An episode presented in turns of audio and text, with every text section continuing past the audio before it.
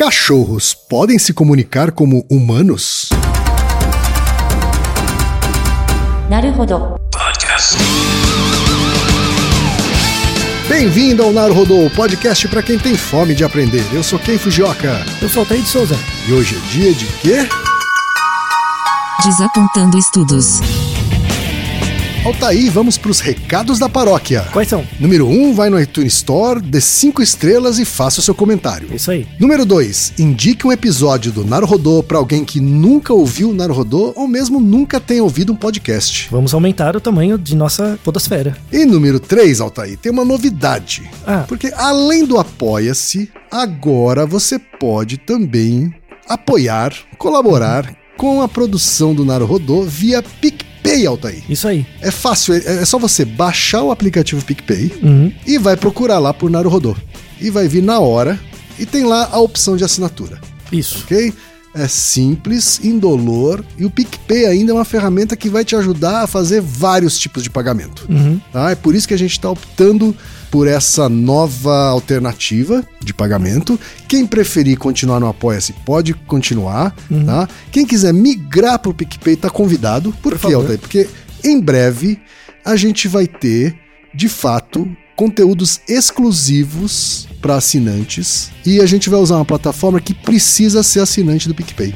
Então quem quiser migrar, quem quiser ter acesso a esse conteúdo exclusivo, vai precisar migrar a sua assinatura para o PicPay. Uhum. Tá. Agradecemos desde já e participem, por favor. É isso aí. Antes da pauta, mais um recado.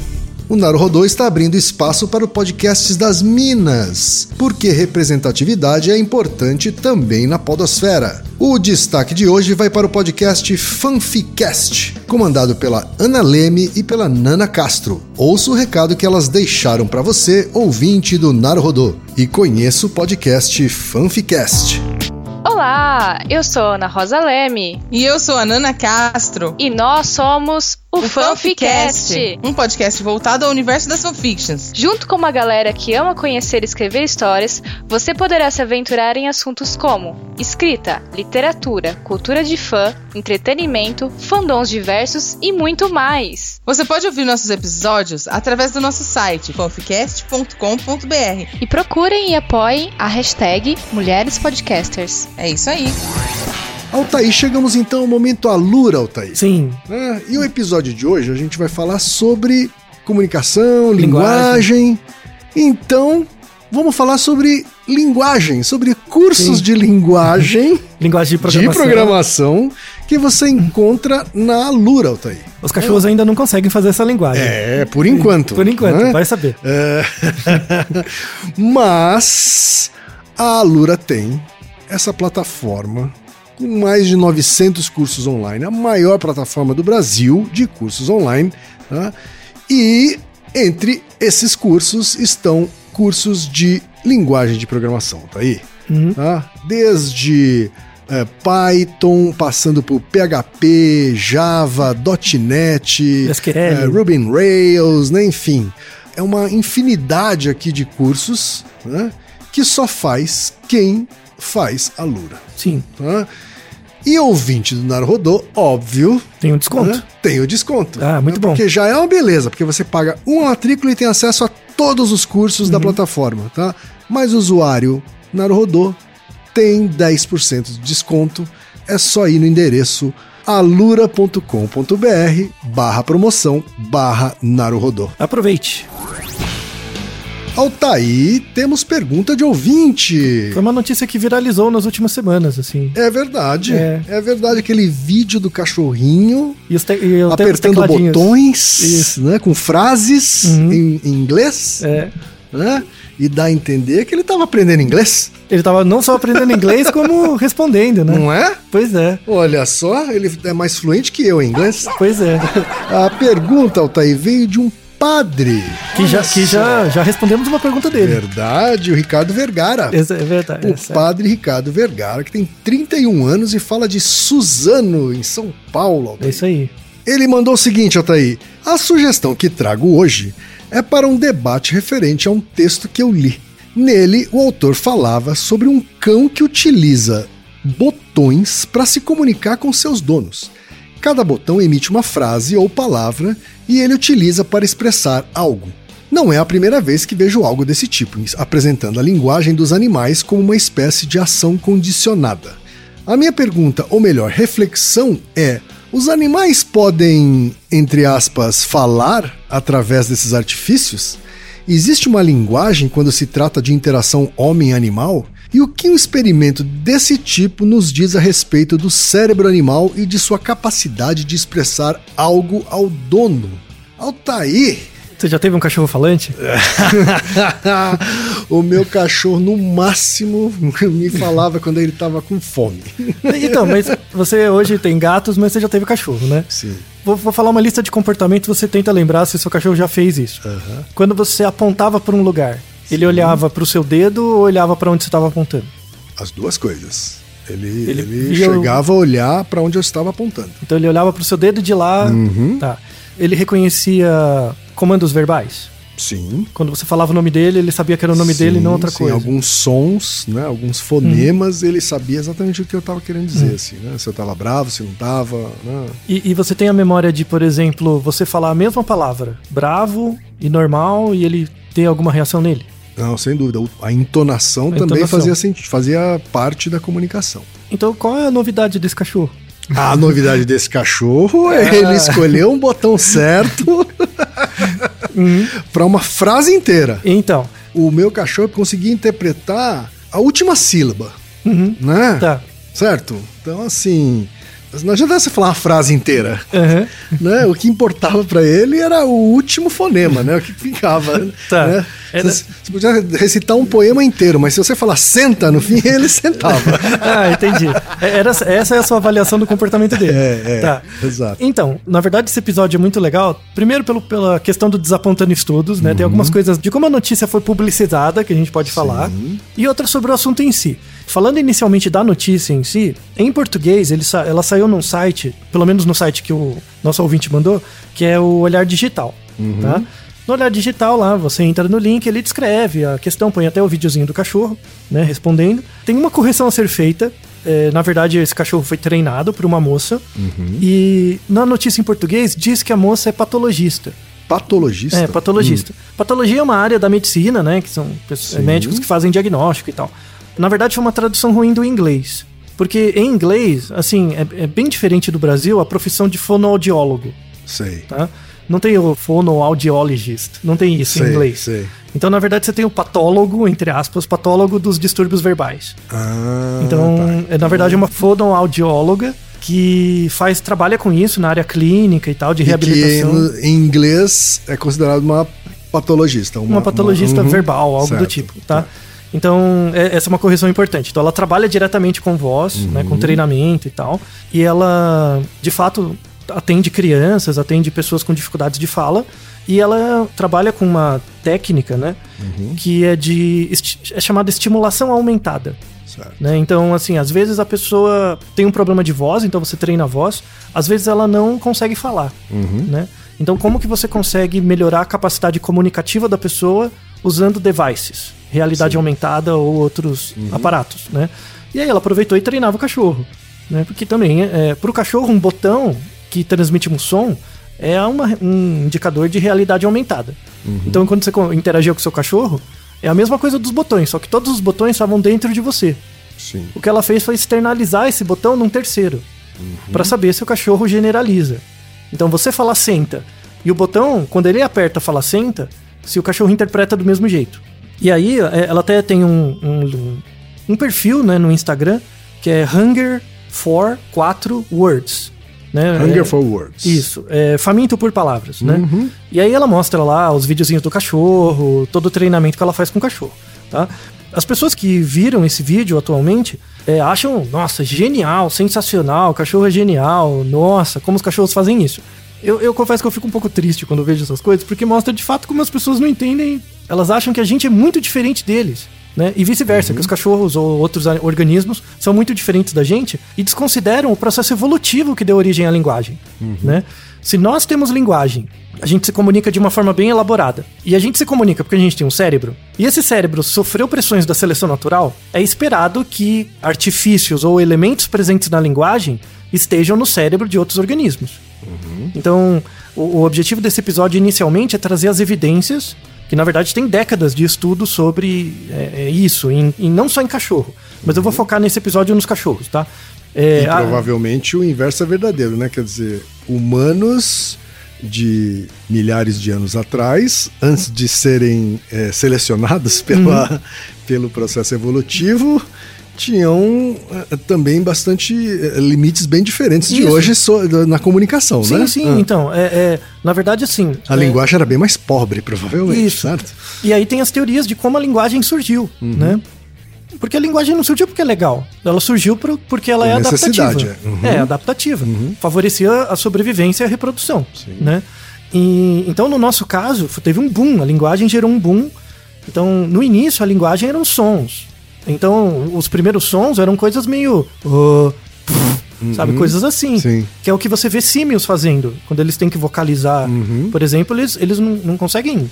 Eles falam si- é, é, vogais, mas, sei lá, tch, tch, eles não conseguem, eles não têm a capacidade vocal. Então, em geral, eles usam os lábios, né, coisas do Uhum. Sim. tipo.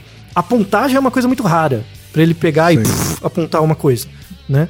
Então, nos humanos, a partir do momento que a gente começa a dominar os artifícios da linguagem e, e isso gera uma modificação do aparato é, fonador, que é a causa material, aí tem um boom. Aí vai se retroalimentando e a linguagem ganha uma expressão é, exponencial na nossa capacidade evolutiva. Isso vem desde o Darwin, né? Darwin. O Darwin não focava muito na questão da linguagem, assim, né? Ele focava mais nas questões ligadas à, à causa material mesmo, né? Mas um- tem um cientista atual que escreveu um livro muito bom, que eu acho um dos melhores dele, que é o Stephen Pinker. O Stephen Pinker, o melhor livro dele pra mim é um que chama O Instinto da Linguagem, que ele coloca as teorias pelas quais a linguagem surgiu, né, e como ela se desenvolve. Qual a relação entre a linguagem e a mente? Quando eu falo, sei lá, o refrigerante está dentro da geladeira.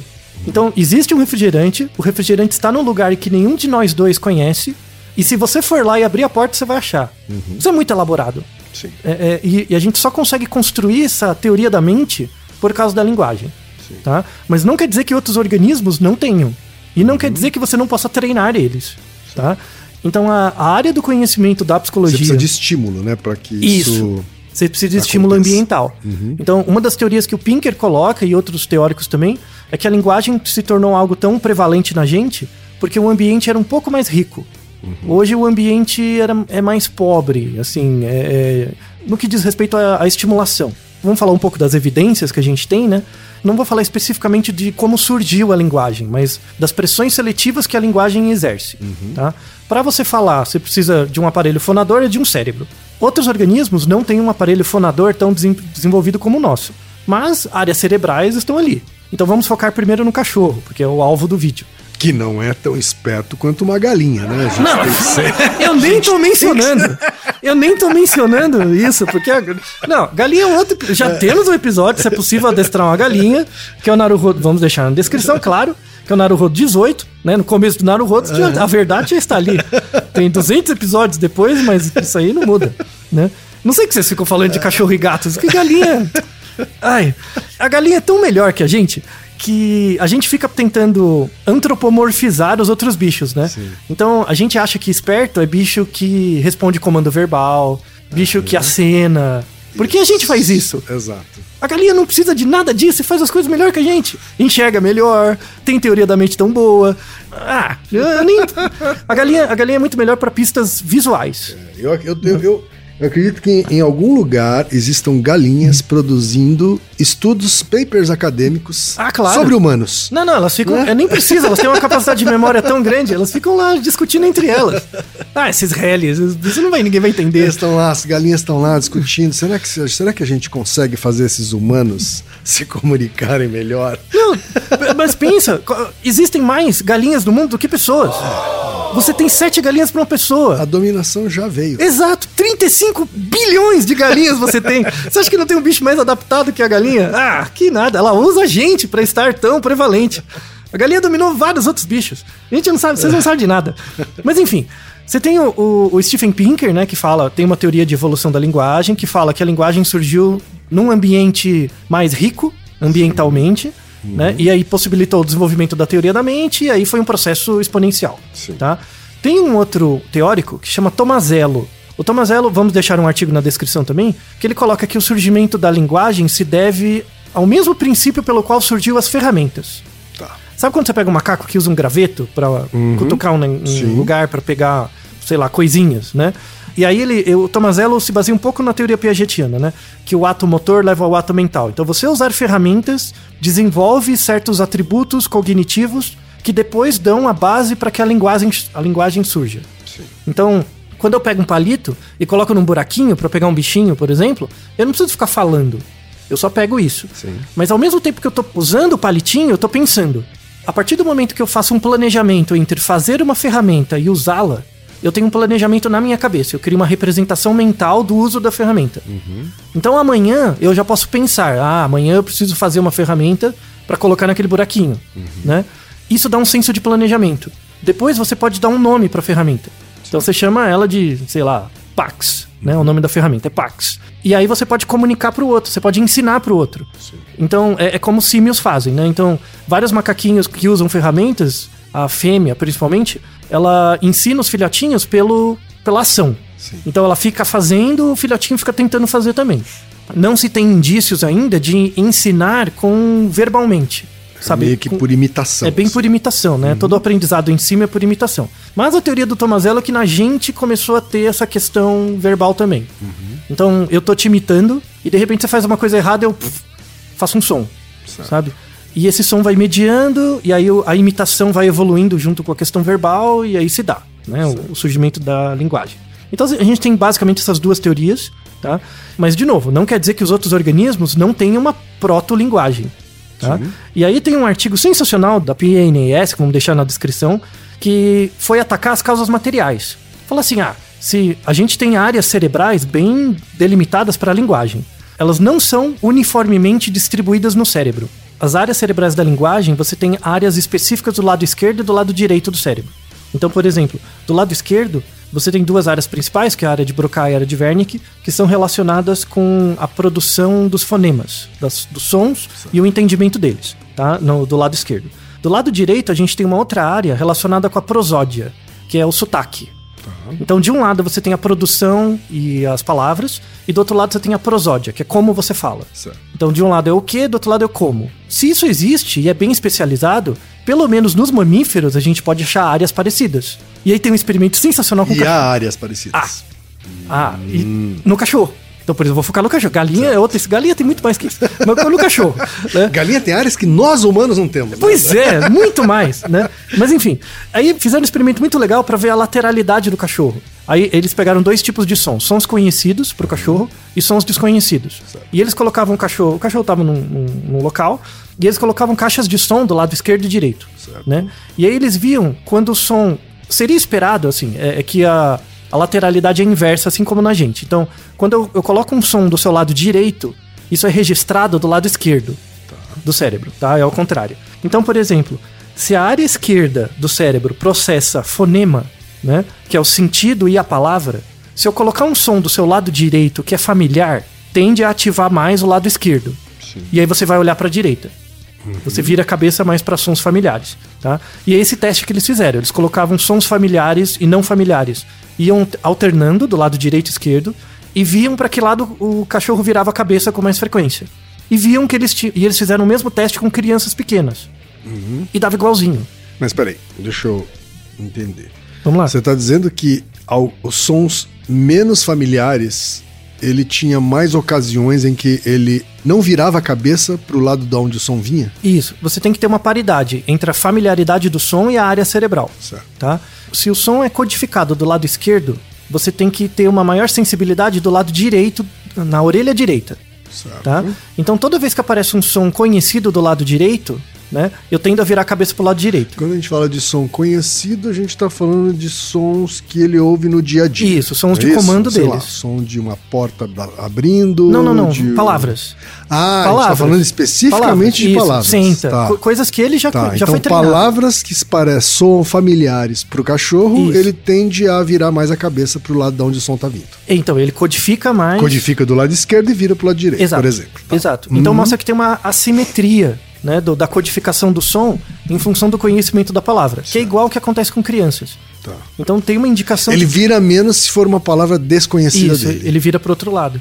Ah? Aí, ele, aí não é mais o sentido da palavra, é a prosódia, é o som.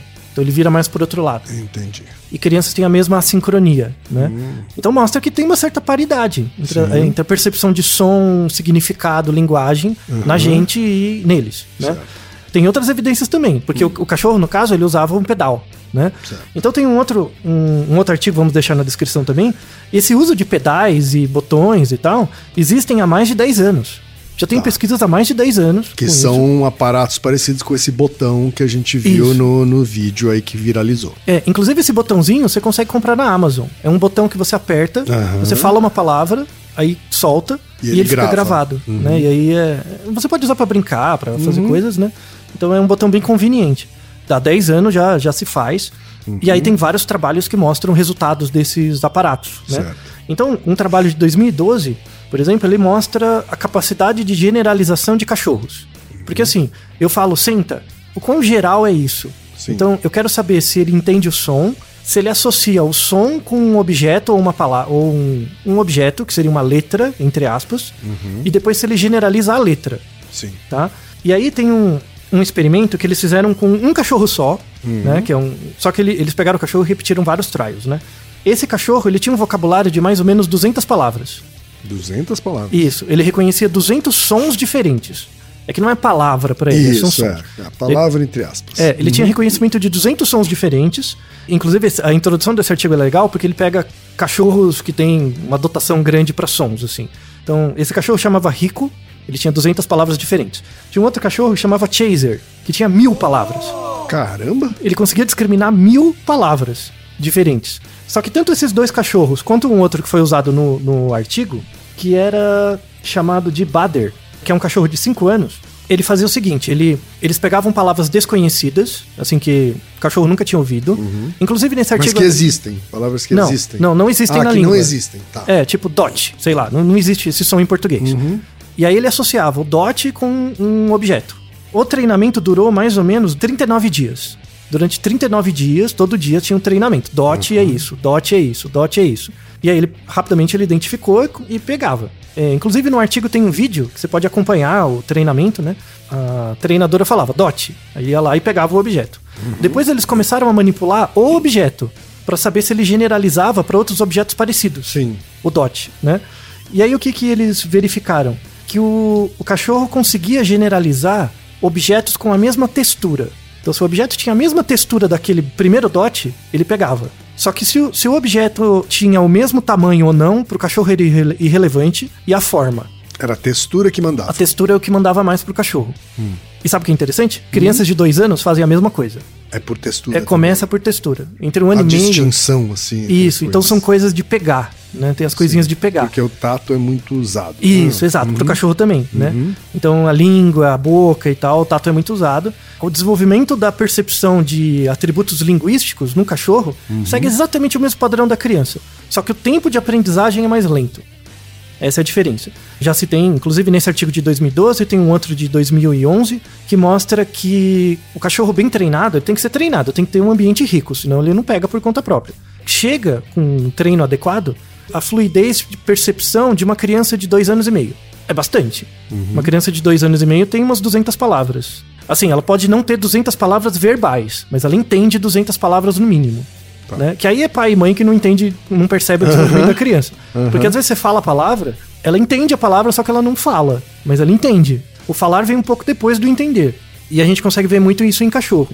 Então a, a capacidade de generalização de, de fonemas e de associação entre fonema e objetos no, no cachorro é restrito a- aos símbolos e símbolos com a mesma textura. Então tamanho e, e forma não, não, não influencia muito. Aí fizeram um outro experimento para saber quantos termos o cachorro conseguia entender num, seria uma frase, né? Quantos termos? Porque criancinhas pequenas, a partir de 3 anos e meio, por exemplo, ela fala, eu vou ali Sim. né? Ela consegue fazer três, quatro termos, tá? Cachorro para em dois termos. Então, inclusive, é um artigo feito por um grupo brasileiro que a sintaxe do cachorro sempre tem dois objetos. Um termo relacionado ao objeto e outra à ação. Tá. Então você fala, Rex, pega. É o objeto e a ação. Tá? Não tem objeto direto, sabe? Adjunta adverbial, sabe? Coisas. Não tem essas coisas, né? Mas é só o objeto e a ação. Tipo, Tá. pega, casinha, sabe? Vai lá, sabe? Co- coisas desse tipo. Um artigo de 2012 com uma um grupo aqui nacional, que é uma cachorra que chama Sofia, né? Que ficou muito conhecida.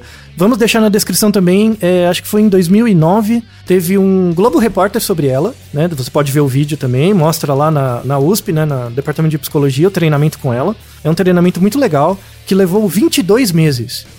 Então, ó, uma criança consegue a noção de sintaxe, assim, de coordenar objeto e verbo, e tal, em dois anos. Sim. Dois anos ela, ela já consegue generalizar muito rápido, tá? Um cachorro precisa de 22 meses de também de dois anos, mas de treinamento, sei lá, cinco vezes por semana, todo dia. Tá. Então a diferença entre uma criança pequena e um cachorro é basicamente o tempo de aprendizagem, Tá. tá? Então a criança aprende mais rápido, porque o cérebro dela é mais É, porque o cérebro ele já tá mais. O ponto de partida é diferente. né, Isso, Bruno? exato. É uma questão meritocrática, sabe? É- não é uma questão meritocrática, é uma questão de, de base material. Sim. Então a criança já nasce com o cérebro moldado para aprendizagem. O cachorro Porque evolutivamente foi selecionado evolutivamente para isso. Evolutivamente o cachorro não teve tanto tempo, Sim. então você tem que respeitar o nível. Sim. Entendeu? Não é que é o cachorro esperto, é que você que não consegue entender a capacidade dele. Então, mostra-se que cachorros têm uma certa indicação de linguagem, de percepção sintática, Uhum. mas ele não consegue perceber, por exemplo, tempo verbal.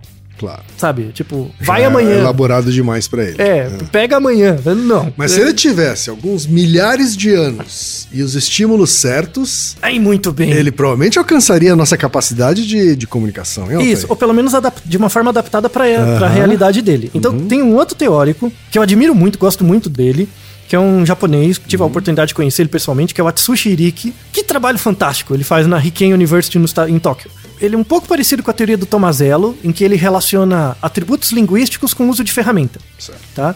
Então ele, ele usa muito macaco prego, né? Que não tem lá no, no Japão, mas ele importou uns macacos pregos.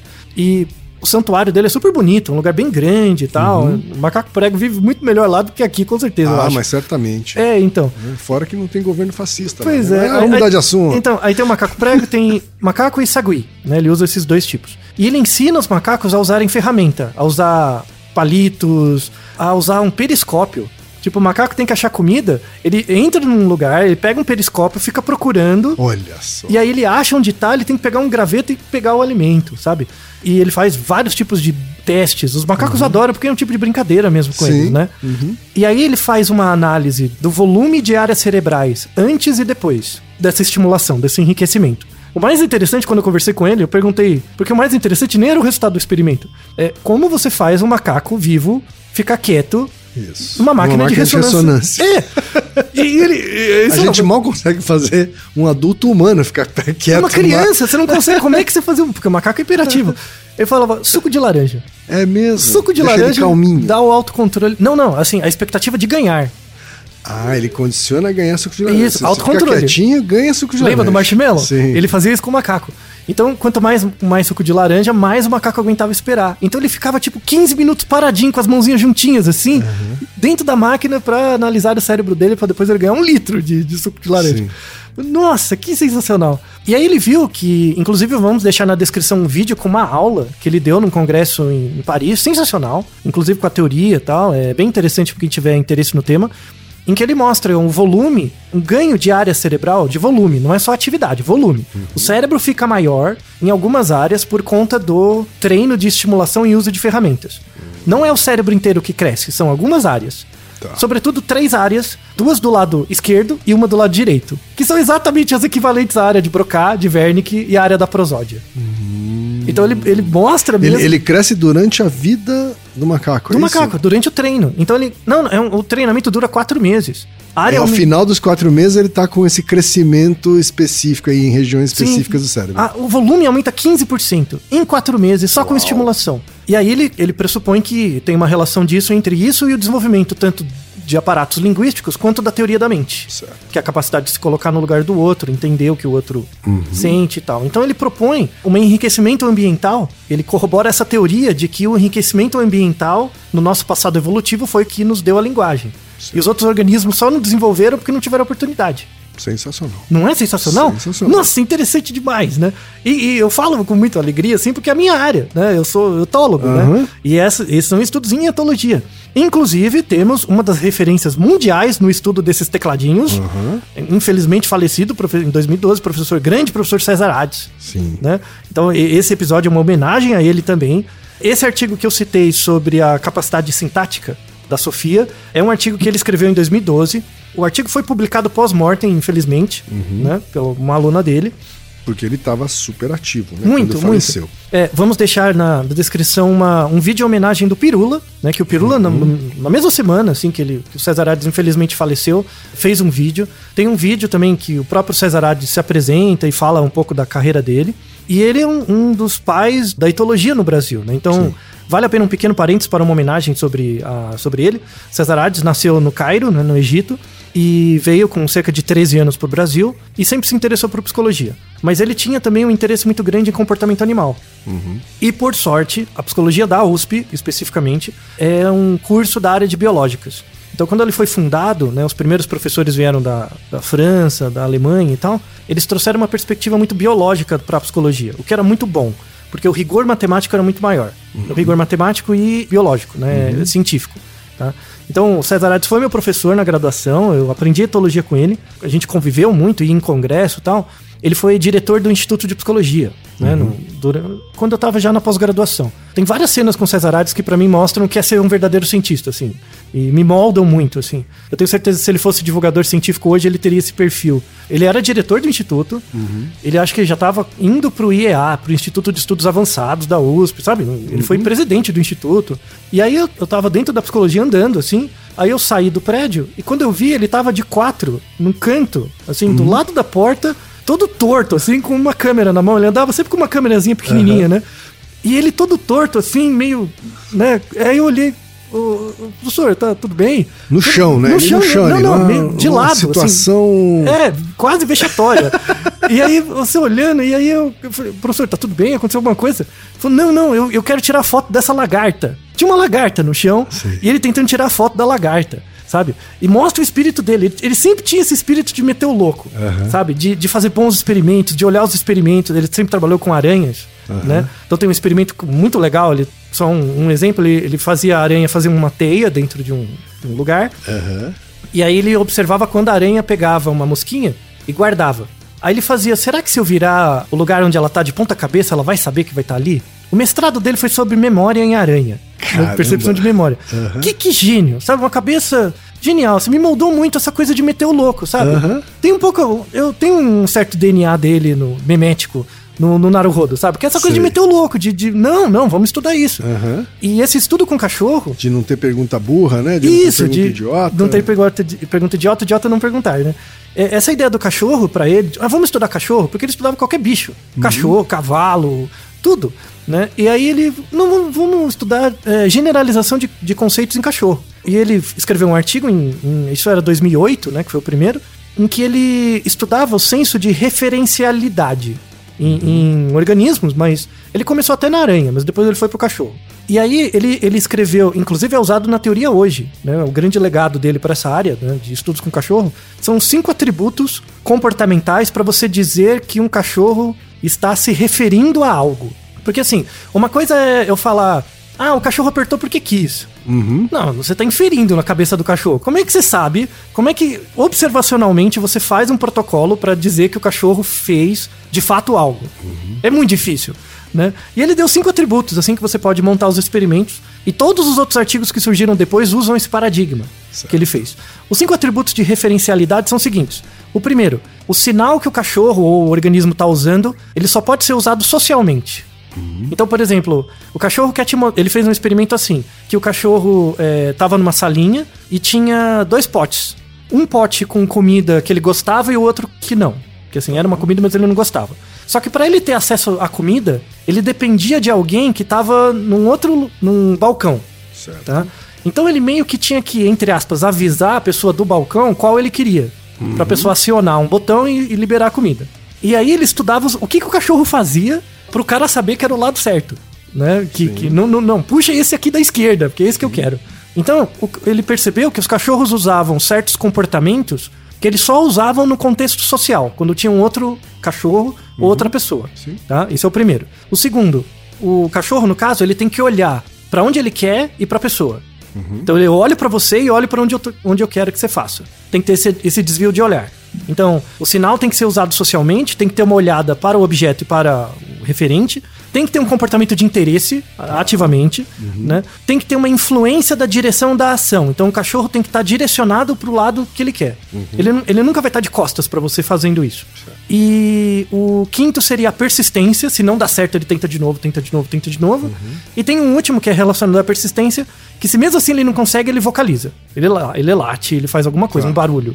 Tá? Ele criou um protocolo, então. Exato, um protocolo. Ele foi fundador desse protocolo. Todos os outros estudos que vieram depois usam esse. Tá. Grande legado, um dos grandes legados do Cesarades, monstro, né? E é bom a gente saber que houve um brasileiro, Sim, né, um sim. cientista brasileiro Sim, etólogo. à frente é, desse tipo de coisa. Né? Sim, foi, foi o orientador do, do Cesarades era o Walter Hugo, que tá vivo ainda, e, e também etólogo, um dos pai da etologia, né, no Brasil. Ele foi, o Cesarades foi orientador da minha orientadora, que é a Ema Ota, né? Aliás, uma coisa, provavelmente você não sabe, eu admiro muito o trabalho dele, um grande psicanalista, que é o Christian Dunker. Sim. Né? O Christian Dunker fez USP e ele fez o mestrado dele em etologia. Ah, é? Na mesma área. Inclusive, inclusive era um tema de mestrado que era a contribuição da etologia para a psicopatologia. Uhum. E a orientadora dele foi a mesma que a minha, foi a Ema. E ele também gosta de meter o louco de vez em Sim, quando. e é exatamente esse é o espírito. Esse é o espírito. Então, assim, é- essa homenagem é muito simples, mas na verdade eu- é o que se dá pra fazer por, por hora, mas Uhum. na verdade as homenagens tinham que ser sempre. Então eu recomendo a todos que vejam o vídeo do Cesarades, veja o vídeo de homenagem do Pirula também. E veja os artigos, eu deixei três artigos na descrição que o Cesarades contribuiu, Uhum. com as contribuições dele para o campo, né? Seguindo um pouquinho mais na questão das habilidades caninas. Temos um Naruhodo sobre isso, que é o Naruhodo 41, que é se bocejo é contagioso. né? Então, quando você boceja, outras pessoas tendem a bocejar. Você acha que cachorro faz isso? Hum, Você acha que boceja é depois contagioso? de tudo que a gente falou sobre os cachorros aqui, eu tendo a achar que sim.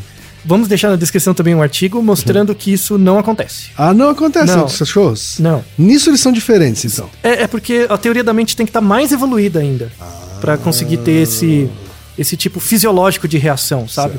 Então é um experimento muito legal, porque eles botavam o cachorro assim, uma tela na frente, e eles colocavam tanto pessoas quanto outros cachorros bocejando. E via se o cachorro bocejava. Certo. E não, é muito pouco, correlação é muito baixa. Então, porque pra gente o bocejo é quase fisiológico, né? Sim. Você vê alguém bocejando, você não fica pensando, você boceja, né? Então é uma ativação neuronal muito forte, assim. Uhum. Então, a... mas existe a teoria que se você treinar o cachorro o suficiente, ele pode ter essa reação Sim, também, tá? Mas aí precisa de muito treino, às vezes mais do que o tempo de vida dele. Então por isso que Uhum. Sim, os cachorros não, não, não conseguem, tá? Então, Quer dizer, o cachorro naquela dimensão tempo-espaço em que ele tá mais desenvolvido até do que a gente, lá, Ah, eles, sim, lá, sim, lá é sim. contagioso. Sim. Lá Então, é contagioso. inclusive, podemos fazer alguma previsão, uma predição. Você sabe, se você desenvolver tanto cachorros quanto outros símios, né, outros mamíferos, uso de ferramentas, porque apertar o botão é o uso de uma ferramenta, Sim. né? E isso pode ter uma associação com o desenvolvimento de algumas áreas que no ambiente evolutivo, né, então vamos falar de milhares de anos, pode gerar o desenvolvimento de atributos li- linguísticos. Sim. O fato do cachorro utilizar palavras não quer dizer que ele as produza, porque ele claro. precisa ter um aparato fonador. Isso leva milhões de anos, né? Mas podemos dizer que o macaco, o macaco e o cachorro podem aprender a digitar. Mas isso milhares de anos. Quando você pensa em milhões, talvez ele aprenda a falar. Tá? Mas isso está no cérebro deles, assim como está no nosso também. É uma questão de escala e, e estimulação ambiental. Tá? Isso mostra o grande mérito da etologia na explicação dos comportamentos. Tá? Na verdade, assim, um- um- essa- esse episódio, além de ser uma homenagem ao Cesar Artes, mostra que o Brasil já está muito na frente desses estudos, saiu agora dos Estados Unidos. Olha só. A gente já estava muito na frente. Né? Chupa Estados Unidos. É, em relação a isso, sim. O Brasil está na- ainda na vanguarda desses estudos em, em etologia, então vamos deixar uns, uns artigos recentes para quem tiver interesse em acompanhar essa área. Uhum. E eu queria encerrar com uma frase do próprio César, né? Que ele falava. Pois não. Que, que, que, na verdade resume o Naruhodo. Eu ouvi essa frase da boca dele e virou Uhum. um- uma, uma expressão, né? Que muita, muitas pessoas repetem. Essa, essa frase tem que ser lida de um jeito bem cotidiano, assim, né? Ele falava: toda hora a gente descobre coisas. Sempre tem alguma coisa nova. E essas coisas novas te ensinam a corrigir as concepções que você já tinha. Sabe? Esse é o espírito do pensamento científico, que é o que todo mundo devia ter. Tem uma humildade aí dentro dessa Sempre, sempre. É, né? é, a etologia é, é, bebe nisso. Eu, eu, eu me sinto muito honrado por ser etólogo eu, eu, eu me sinto um cientista muito mais sólido e para além da psicologia exatamente por conta tanto da inspiração do César quanto de frases como essa, né? Tive muita sorte de ter sido ensinado por pessoas que pensam assim. Então, obrigado, Padre Ricardo Vergara, que nos permitiu aqui, né? Nos Claro. possibilitou esse episódio, que é também uma singela homenagem ao professor César Ades. Isso aí. Né? Naru Rodô, ilustríssimo 20. Naru Rodô. Você sabia que pode ajudar a manter o Naru Rodô no ar? Ao contribuir, você pode ter acesso ao grupo fechado no Facebook e receber conteúdos exclusivos. Acesse apoia.se barra Podcast. E você já sabe, aqui no Naru Rodô, quem faz a pauta é você. Você tem alguma pergunta pra gente ou quer comentar algum episódio? Escreva pra nós. podcast@naruhodô.com.br. Repetindo, podcast@naruhodô.com.br. e lembre-se, mande nome completo, idade, profissão e a cidade de onde você está falando. É isso aí. な